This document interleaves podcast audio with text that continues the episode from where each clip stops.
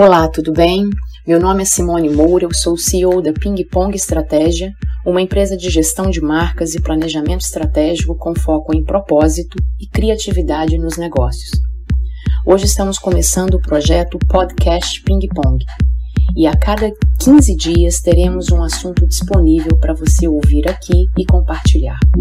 Aproveite e siga as nossas redes sociais, arroba pingpongestratégia e para contato acesse www.pingpongestratégia.com.br.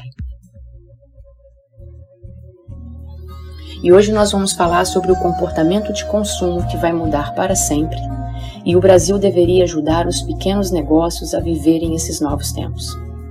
A pandemia que atingiu em cheio o mundo mudará o comportamento de consumo das pessoas para sempre Ainda que já estejamos assistindo à reabertura de estabelecimentos comerciais em alguns países e regiões do Brasil, é difícil prever uma retomada das práticas de consumo do mesmo modo que alguns meses atrás ocorria. O desemprego em alta, a redução da renda das famílias, o endividamento somados ao distanciamento social são os principais fatores que irão levar a maioria das pessoas a se comportarem de maneira diferente consumiremos menos e compraremos o básico. E muitos artigos literalmente deixarão de ser comprados, levando nossa economia e nossos negócios para uma realidade bem complicada e complexa. Os países mais pobres e em desenvolvimento, o que é o caso do Brasil, infelizmente, a situação que já era caótica e somava 12 milhões de desempregados, terá nos próximos meses uma população entre 23 a 25 milhões de pessoas sem ocupação profissional. A pandemia também acelerou algumas tendências. A primeira delas e a mais óbvia são as compras online. De fato, elas cresceram, mas cresceram para quem tem estrutura e capital de investimento. Ainda existe uma parcela da sociedade brasileira que teve a sua primeira experiência com as compras virtuais agora, no momento de isolamento social. Razão pelas quais deveria existir por parte das políticas públicas incentivos reais para os pequenos negócios e microempresários, para que a realidade do mundo online, incluindo meios logísticos tangíveis, estivessem ao alcance de todos. Mas a realidade para o pequeno empreendedor é bem diferente. Em um mundo tão conectado como vivemos, o e-commerce brasileiro representa somente 6% das vendas de todo o varejo. Os pequenos negócios existem no modelo das lojas físicas e são o sustento de muitas famílias. E para essa parcela de empreendedores, não é fácil ter tecnologia de ponta para migrar de uma hora para outra seu modelo de negócios. Tecnologia custa dinheiro, e dinheiro é o que o pequeno empreendedor não tem em caixa. Ele está cansado, apavorado e sem ajuda nenhuma. Nesses tempos difíceis de pandemia, também existiu um olhar para os produtos e marcas locais, ou seja, aquelas empresas e marcas que fazem parte de uma comunidade, de um bairro, de uma pequena cidade ou região. Mas pelo fato de não terem apoio financeiro real dos bancos e instituições financeiras, provavelmente elas estão com seus dias contados, porque estão se virando com o estoque atual ou produzindo diariamente conforme sua capacidade limitada, com tamanha dificuldade sendo os responsáveis, inclusive, pelas entregas nas casas dos poucos clientes que restaram.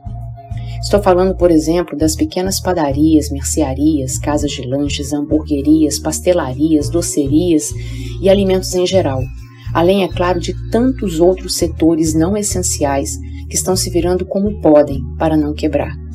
Esses microempresários, em sua maioria, têm apenas uma única loja e não possuem infraestrutura de delivery, uma outra tendência que já era vivida por todos nós e que agora vai crescer ainda mais. Os pequenos negócios do Brasil representam cerca de 30% de todo o PIB, o produto interno bruto. E a partir de agora, como iremos ficar? Que vantagens reais são essas anunciadas pelos governos de postergar pagamentos de impostos ou contas de energia? Como é que esse microempresário vai pagar essa conta depois?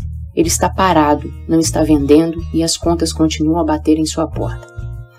E vamos falar dos bancos, e aqui não vale a pena citar os nomes, que passaram a dominar os intervalos da programação das emissoras de TV e os portais de internet, anunciando linhas de crédito para os microempresários. Como é que se paga os juros adicionados a cada parcela? Não seria possível termos um grito de misericórdia das instituições financeiras que lucram anualmente bilhões de reais e para os adimplentes adotarem parcelas fixas sem juros, com prazos largos e justos para continuarem de portas abertas? Só para termos uma ideia do tamanho da maldade em que vivemos e tratamos o motor da economia brasileira, ou seja, o micronegócio, de acordo com o Banco Central, a taxa média de juros do rotativo do cartão de crédito saltou de 155% para 193,97% ao ano entre janeiro e março de 2020. Em empréstimos para capital de giro, os juros chegaram a subir de 48,9% para 55,5% ao ano. É mais fácil, todavia, para as grandes empresas se adequarem a esses novos tempos que virão, tomarem medidas protetivas, reformas, obras que possam prover a seus consumidores mais segurança para o distanciamento social. Além de álcool gel e até máscara para seus clientes quando estes começarem a retornar à vida fora de casa. Até porque, para os grandes, as taxas de juros e os benefícios são outros. Existe uma conta diferente para eles mas eu me pergunto o que acontecerá com os microempresários. Como ficarão essas pessoas e esse mercado tão representativo para a economia do Brasil? É hora da gente respeitar e levar mais a sério quem de fato constrói todo dia esse país. Um abraço, até a próxima. Fiquem com Deus.